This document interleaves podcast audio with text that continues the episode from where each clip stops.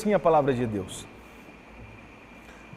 Atendei agora ricos, chorai lamenta, lamentando por causa das vossas desventuras que vos sobrevirão.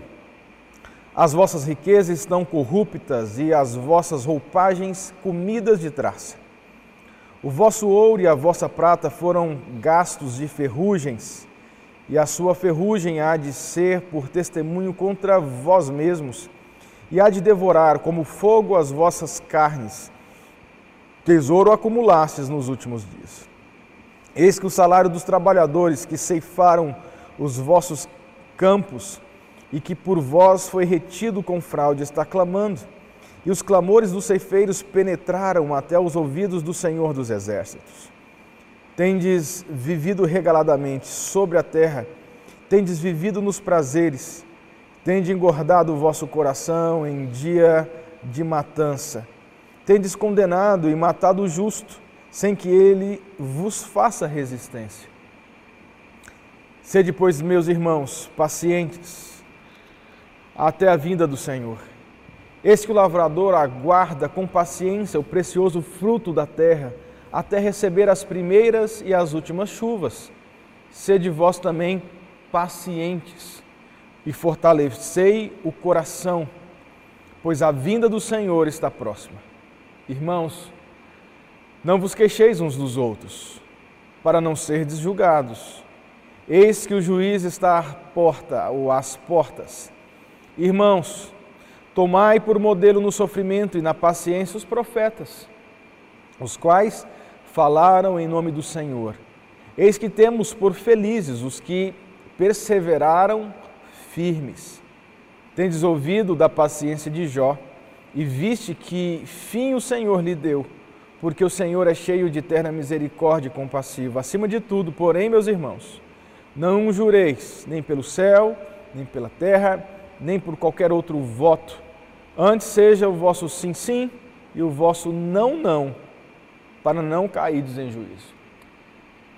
Gente, vamos pedir a graça de Jesus de novo. Vamos orar, vamos pedir que o Senhor aplique em nossos corações essa palavra tão preciosa que nós temos diante de nós. Dá-nos graça, Senhor, para entender essa palavra. Dá-nos graça para que ela seja refrigério aos nossos corações.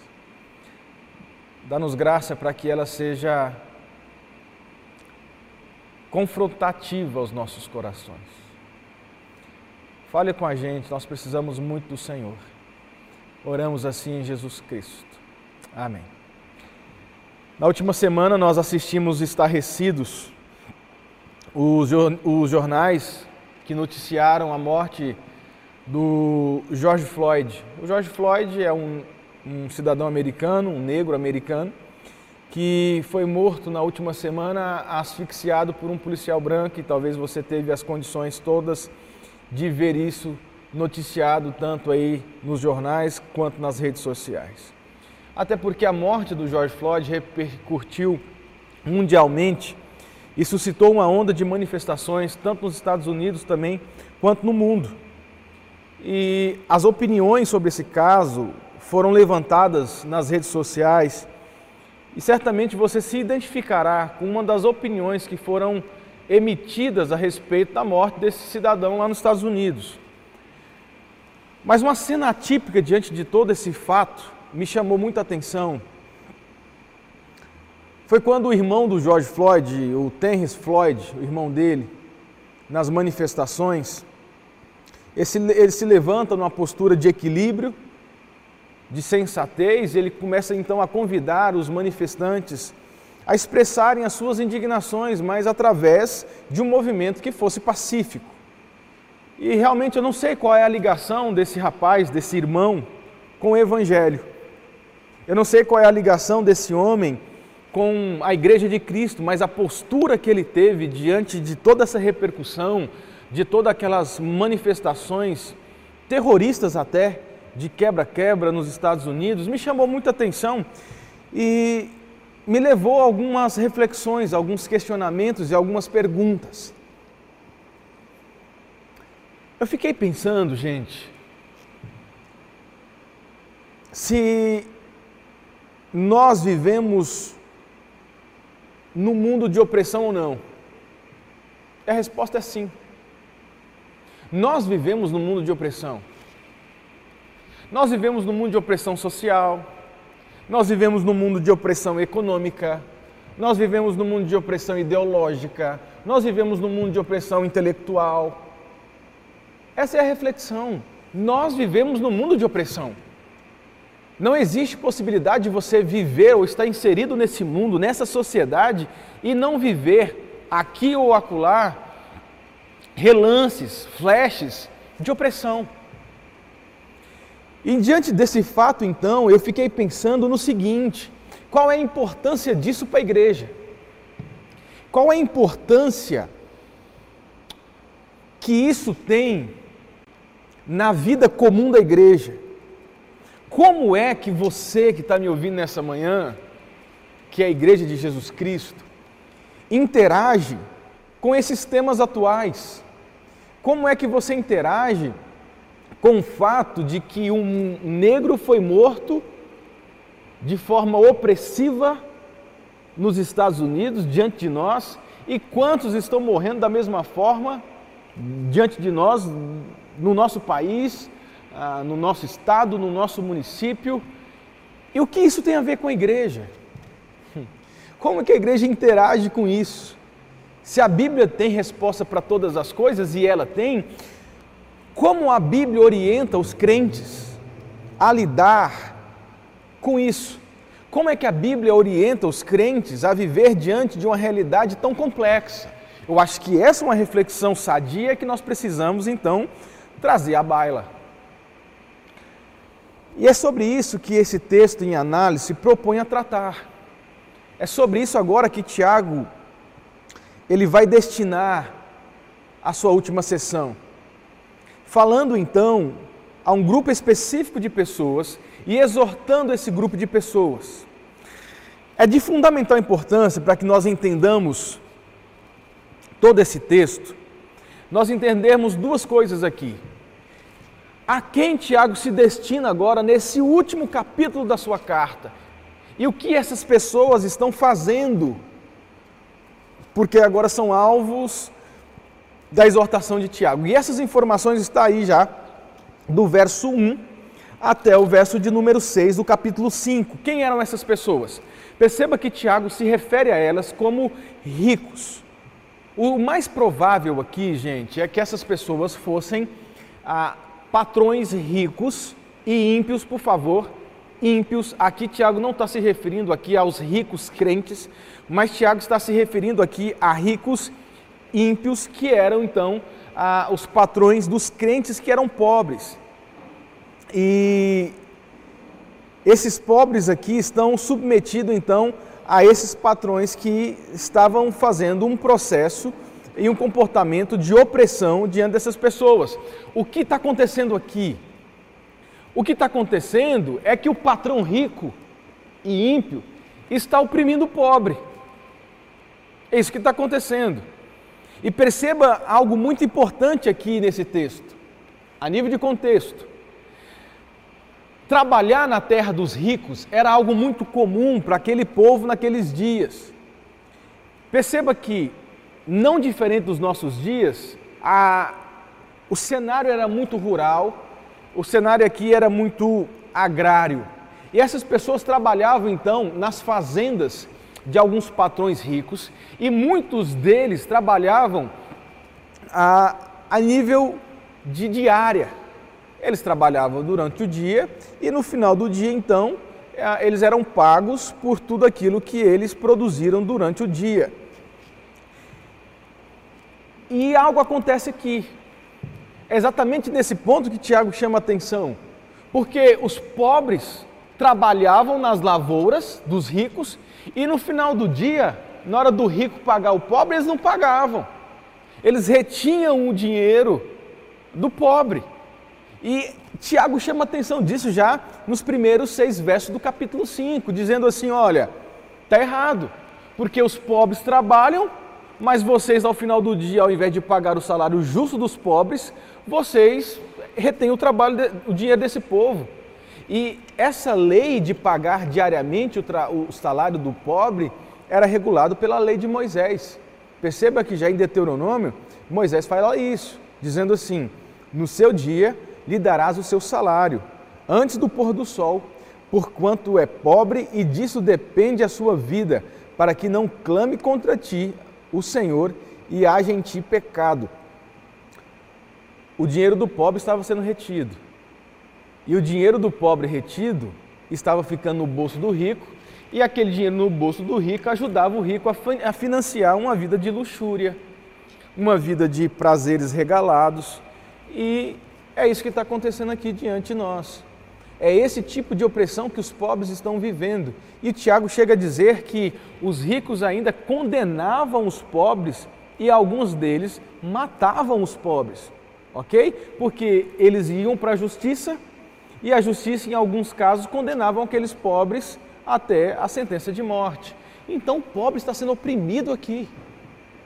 Esse é o relato de Tiago. O pobre está sendo oprimido, subjugado pelos ricos. É diante desse cenário, então, que Tiago vai escrever para aqueles crentes, mostrando que, diante desse cenário, diante desse movimento tão complexo, como é que você deve se comportar? Meu irmão, você que está me ouvindo aí, como você deve se comportar diante de um mundo opressivo? É sobre isso que Tiago vai tratar agora. Como aqueles crentes deveriam se comportar e como vocês devem se comportar. Vamos lá, esse texto nos ensina aqui três verdades muito importantes para nós a respeito de como devemos nos comportar diante de um contexto tão opressivo e mal que nós vivemos. Tiago diz que nós devemos, diante de um contexto de opressão, aguardar a vinda do Senhor com paciência. É isso que ele diz já aí no verso de número 7. Perceba comigo que Tiago começa a, a sua argumentação no verso 7 com um pois aí, uma conjunção que traz a ideia, olha, então diante disso, diante desse contexto de opressão, diante desse contexto de complexidade, o que vocês devem fazer é ter paciência. É viver com paciência. E paciência nesse, nesse contexto aqui significa você ter um fôlego grande. É aquela ideia de um atleta que está percorrendo uma longa jornada, uma competição, e ele consegue terminar a competição, mas ele consegue terminar a competição totalmente ofegante diante de uma prova tão longa.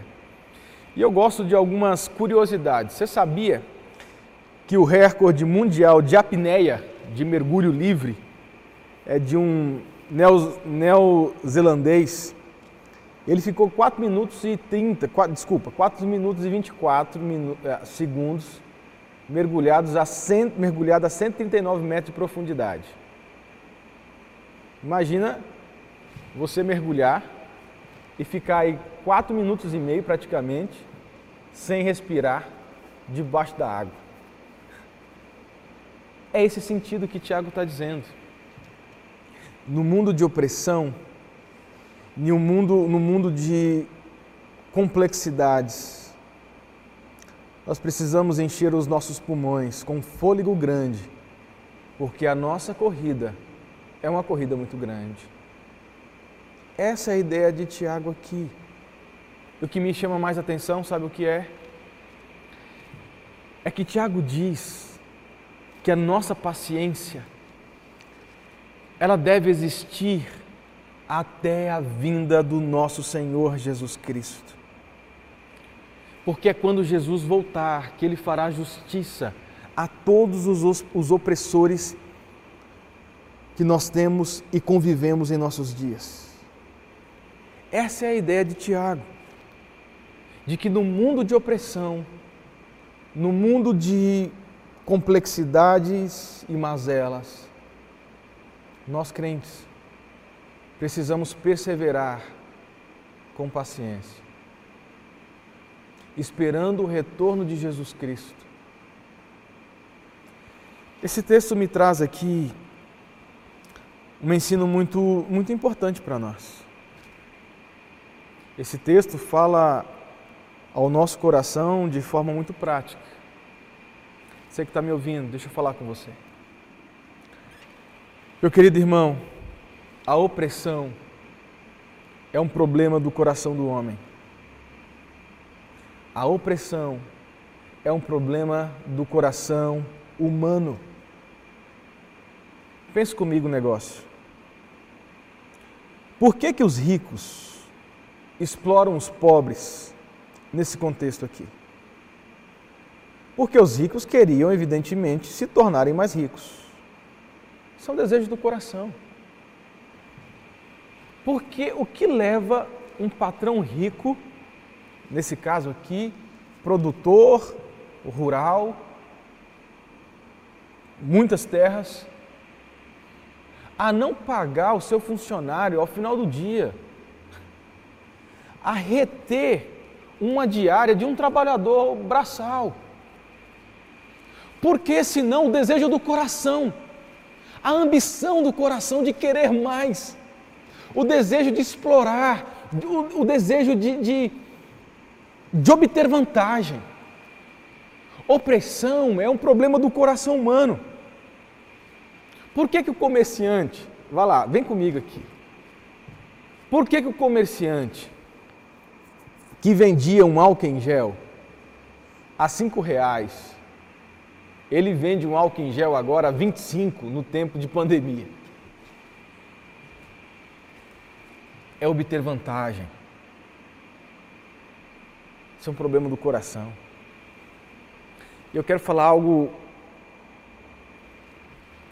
algo a mais aqui para você.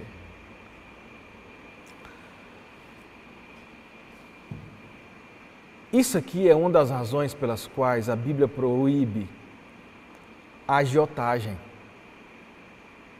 Meu irmão, a agiotagem é pecado. A agiotagem é pecado. Sabe por que, que a agiotagem é pecado? Porque a agiotagem é a expressão maior da opressão ao fraco. É por isso. A Bíblia não proíbe o empréstimo. Não, a Bíblia não proíbe isso. Mas a Bíblia proíbe o empréstimo exploratório.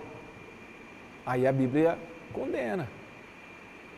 E a agiotagem é uma manifestação muito clara disso. É você ter o dinheiro e você emprestar o seu dinheiro que já, não sei, talvez sobrando, para uma pessoa que não tem dinheiro. E você empresta com juros abusivos. Você não empresta com a finalidade de abençoar, de ajudar. Você empresta com a finalidade de você obter. E obter muito mais às custas da pobreza e da miséria daquele que precisa. É por isso. É por isso que a Bíblia condena. E às vezes nós achamos que nós vivemos um contexto de opressão apenas social. É o negro que morreu nos Estados Unidos. É o pobre que morre nas favelas. A opressão é um problema dentro da igreja. A opressão é um problema dentro da igreja. E ela se manifesta dentro da igreja quando o empresário cristão, ele oprime o seu funcionário dando a ele cargas de trabalho que é desumano. A opressão acontece dentro da igreja quando o patrão ele retém aquilo que é de direito do seu funcionário. Isso é uma questão moral. Isso é uma questão ética que nós convivemos. Então, deixa eu te dar algumas orientações aqui. Meu irmão, pague corretamente seus funcionários. Não oprima eles, não. Meu queridão, pare de querer descontos abusivos só porque você tem o dinheiro para pagar à vista. Você já viu aquele cara? O negócio custa 20, ele tem o dinheiro à vista para pagar os 20, mas o cara que quer vender aquele objeto por 20, ele está tão miserável que ele até se submete a vender por 10 por causa da miséria e da necessidade. Ao cara que tem 20 diz assim: "Olha, eu pago, eu pago 9. Eu tenho dinheiro à vista, hein?" Então o cara necessitado ele submete por causa da necessidade. Isso é opressão. É você ter condições de pagar o que é justo, mas você não paga, porque você quer obter vantagem. Isso é opressão. E está assim de pessoas opressivas dentro dos círculos cristãos. Segunda coisa que esse texto nos ensina. A segunda coisa que esse texto nos ensina é que nós precisamos, em tempos de opressão que nós estamos vivendo, essa convulsão social, nós precisamos guardar o coração. Se não, por favor, o verso 8, Tiago diz assim: Sede vós paciente, está falando com aquele povo, com os crentes, os pobres oprimidos. Sede vós também pacientes e fortalecei o coração, pois a vinda do Senhor é próxima. Observe aqui, fortalecei o coração. Porque é no tempo de opressão, é no tempo de dificuldade, a primeira coisa que se abala é o coração. A, principal razão de fazer ou responder equivocadamente a, uma, a, a, uma, a um contexto de opressão é o meu coração. Por isso que Tiago diz: vocês precisam fortalecer o coração de vocês nesse momento difícil. E o que significa isso então, pastor? Significa o seguinte: fortalecer aqui traz a ideia de você fixar firmemente o seu olhar a um determinado ponto. Isso é fortalecer. Você fixa o seu olhar naquele determinado lugar. O que Tiago está dizendo então aqui para seus leitores é que eles deveriam fortalecer o seu coração com conhecimento de que a vinda do Senhor Jesus Cristo é algo próximo. Então, a vinda de Jesus Cristo deveria ser um estímulo para que aqueles crentes pudessem passar por esse momento de opressão que eles estavam vivendo diante daquele contexto de vida que eles estão inseridos ali. E querido irmão, deixa eu te falar algo. Deixa eu te falar algo aqui. Guarde o coração para que as opressões não te façam pecar. Porque é nesse momento que nós pecamos. Cuidado com a forma como você reage às questões do momento. Deixa eu dar um exemplo do que eu estou dizendo aqui, do que é guardar o coração em tempos de dificuldade. É lamentável, irmãos queridos, é lamentável ver crentes ladrando, espumando aí os cantos da boca nas redes sociais, xingando, brigando, crentes revoltados. Meu querido irmão, reivindique, expresse a sua opinião, proteste, mas faça isso de forma bíblica, faça isso de forma pacífica, faça isso de forma ordeira. É isso que Tiago está dizendo aqui. Cuidado para que o seu coração não seja contaminado e te conduza a comportamentos que não satisfazem a glória do Senhor Deus. Cuidado para que a, a opressão em que você vive ou pensa estar vivendo não conduza você a comportamentos errados, inclusive de ir para a internet e expor a você mesmo o seu coração lá na internet. Cuidado, isso é muito sério. Sabe por quê? Porque eu estou vendo muita gente expondo o seu coração nas redes sociais. A forma como você reage ao momento que você está vivendo expressa os desejos do seu coração. Cuidado. E outra coisa que eu fico a pensar aqui, nós precisamos também cuidar com a forma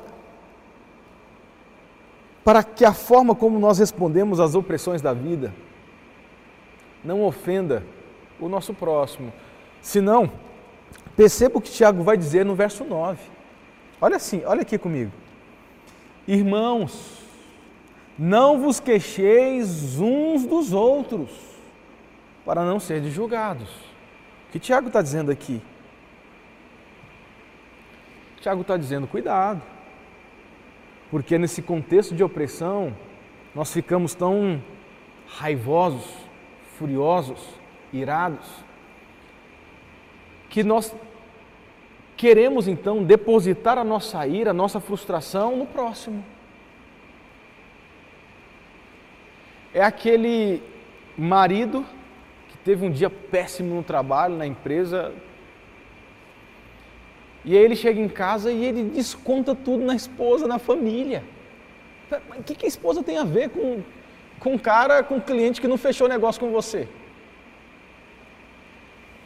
Cuidado para que a opressão, cuidado para que as dificuldades não afetem os seus relacionamentos interpessoais, os seus relacionamentos familiares. Meu irmão querido, cuidado com o isolamento agora. Cuidado para que esse contexto que você está inserido não afete a forma como você relaciona com o seu próximo. Aí voltamos para a internet. Cuidado, cuidado com a internet. Eu fico vendo às vezes crentes que se dizem irmãos em Cristo, lavados pelo mesmo sangue, o sangue de Jesus Cristo, brigando xingando um ao outro. Você é fascista. Agora tem um fascista. Não, não, você é antifascista. Rótulos mútuos. Meu irmão, cuidado. Isso não é sábio. E Tiago nos adverte a esse respeito. Terceira coisa que esse texto nos ensina, e a última coisa. Sabe o que você precisa fazer em tempos de opressão? Você deve buscar modelos de pessoas que suportaram a opressão com paciência. Modelos são importantes. Em tempo de opressão, nós precisamos buscar modelos de pessoas que no passado suportaram a opressão, a aflição com paciência. E o Tiago vai nos orientar nessa direção. Olha só o verso de número 10 e 11, irmãos. Tomai por modelo no sofrimento e na paciência os profetas, os quais falaram em nome do Senhor. Eis que temos por felizes os que perseveraram firmes. Tendes ouvido da paciência de Jó? E viste que fim o Senhor lhe deu, porque o Senhor é cheio de eterna misericórdia e compassivo. Você está entendendo aqui a sacada de Tiago? a Bíblia nos oferece modelos importantes a serem seguidos, modelos de paciência. E Tiago então faz uso agora dos profetas do Antigo Testamento. Tiago, ele usa muito né, o Antigo Testamento. E ele volta então para o Antigo Testamento e conduz o povo a pensar também como ele, dizendo assim: Vocês se lembram dos profetas do Antigo Testamento? Aqueles que pregaram a palavra de Deus com muita dificuldade, debaixo de muita opressão, debaixo de muita perseguição. Vocês se lembram de Jeremias? Que pregou a palavra de Deus com tanta opressão, com tanta dificuldade. Jeremias que foi jogado numa cisterna Jeremias, que muitas vezes pensou em desistir porque falava assim: Deus, eu não consigo mais pregar para esse povo, esse povo não se converte, eu não tenho mais motivação para exercer o meu ministério. Olhe para eles. Eles exerceram uma fé debaixo de muita opressão. Eles viveram, viveram dificuldades também no exercício da sua fé no tempo deles. Olhem para eles eles servem de, de modelos para vocês viverem o tempo de hoje. Por fim, o Tiago usa o exemplo de Jó. E aqui eu acho muito interessante ah, esse exemplo. E me perguntei por que, que o Tiago usa o Jó. Tiago poderia usar Elias, o Tiago poderia usar Eliseu, o Tiago poderia usar Amós, o Tiago poderia usar qualquer outro profeta, mas ele usa ah, o Jó. E o Tiago usa aqui o Jó porque a, o episódio de Jó é muito conhecido a esse povo. Lembra que esse povo aqui eram judeus e provavelmente nas sinagogas, antes deles se converterem ao cristianismo, eles ouviam do relato da história de Jó. Agora eles se converteram a Jesus Cristo, são judeus cristãos. E essa história de Jó ela é muito vívida na mente e no coração desse povo. Então, razão pela qual o Tiago usa o exemplo de Jó.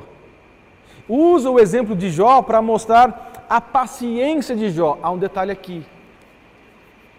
O detalhe, gente, é que a paciência de Jó, ela não foi uma paciência passiva, mas ativa. Calma, deixa eu explicar isso para você. O Jó, ele questionou. O Jó, ele protestou. O Jó, ele chorou. O Jó, ele lamentou. Fez tudo isso, tá? Contudo, o mérito de Jó foi fazer tudo isso e nunca abandonar a fé no seu Deus mesmo não compreendendo plenamente a causa do sofrimento, Jó nunca abandonou sua fé.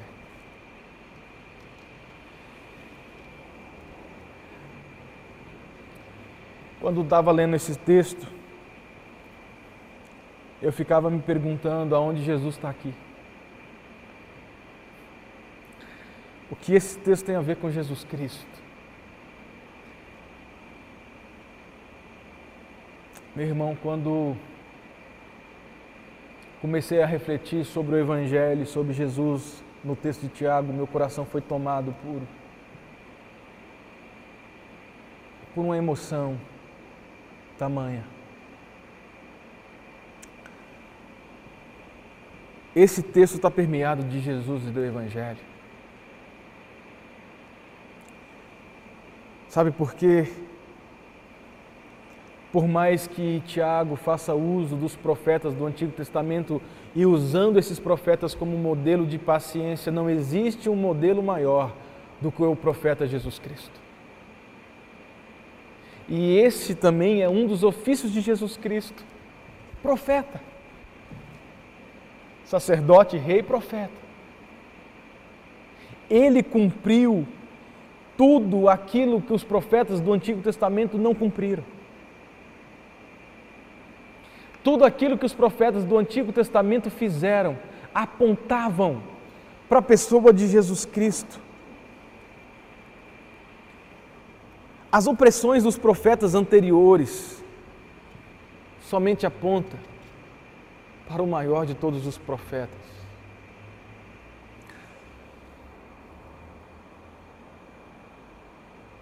Aponta para a maior de todas as opressões. Lembra de Isaías? Ele foi oprimido e humilhado, mas não abriu a boca. Como o cordeiro foi levado ao matadouro, e como ovelha muda perante os seus tosqueadores, ele não abriu a boca. Este foi o maior oprimido. Por mais que Jeremias tenha sido oprimido, por mais que Jó tenha passado as dificuldades da sua vida, o maior de todos os oprimidos foi Jesus Cristo. Ele foi oprimido e humilhado, diz o profeta Isaías. Então, querido,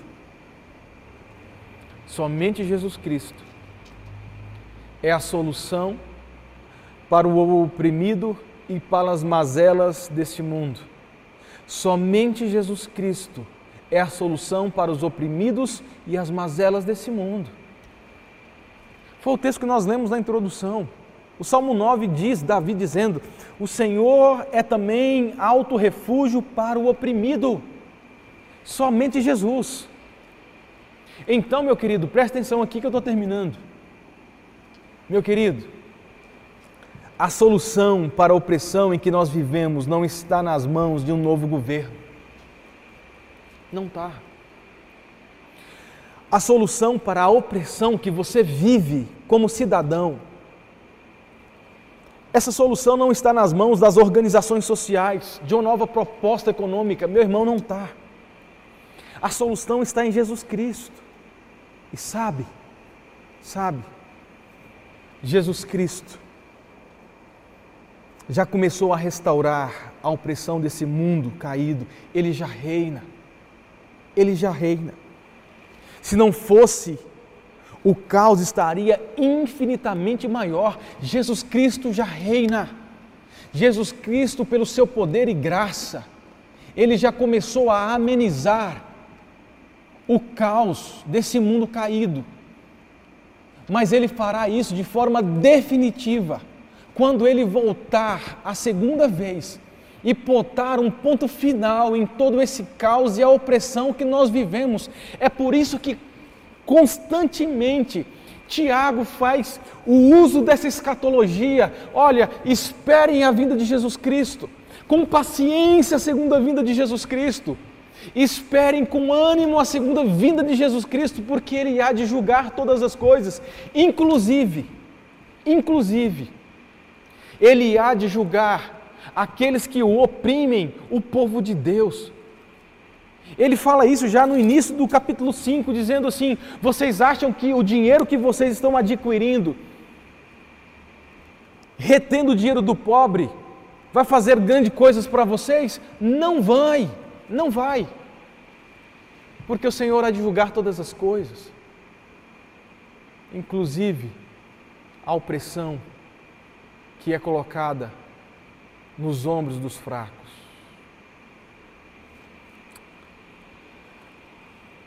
Jesus vai voltar. Ele vai botar um fim nisso. Enquanto isso, meu irmão, nós vamos continuar vivendo no caos mortes e mais mortes de negros e pobres morrendo, oprimido pelo mais forte, irão acontecer. Enquanto isso, fixemos os nossos corações naquilo que o apóstolo Tiago disse Sejam pacientes e esperem a vinda do nosso Senhor Jesus Cristo. Vamos orar. Te damos graça, Senhor, pela tua palavra. Te damos graça porque em Jesus a solução para o oprimido. Te damos graça porque as palavras de Tiago são palavras do Evangelho. que mostram Jesus oprimido, humilhado, que expressa a sua humilhação quando se encarna, vive entre nós, expressa a sua humilhação e a sua opressão quando morre na cruz. Mas a opressão do oprimido acontece para gerar libertação ao sofredor o maior de todos os oprimidos, submeteu à opressão por amor do seu povo. Esse é o Evangelho.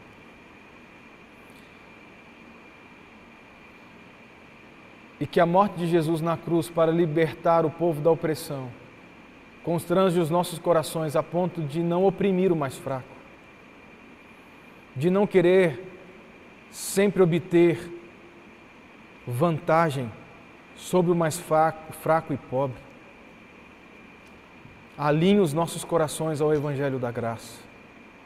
Essa é a nossa oração nessa manhã, em Jesus Cristo, nosso Senhor e Salvador.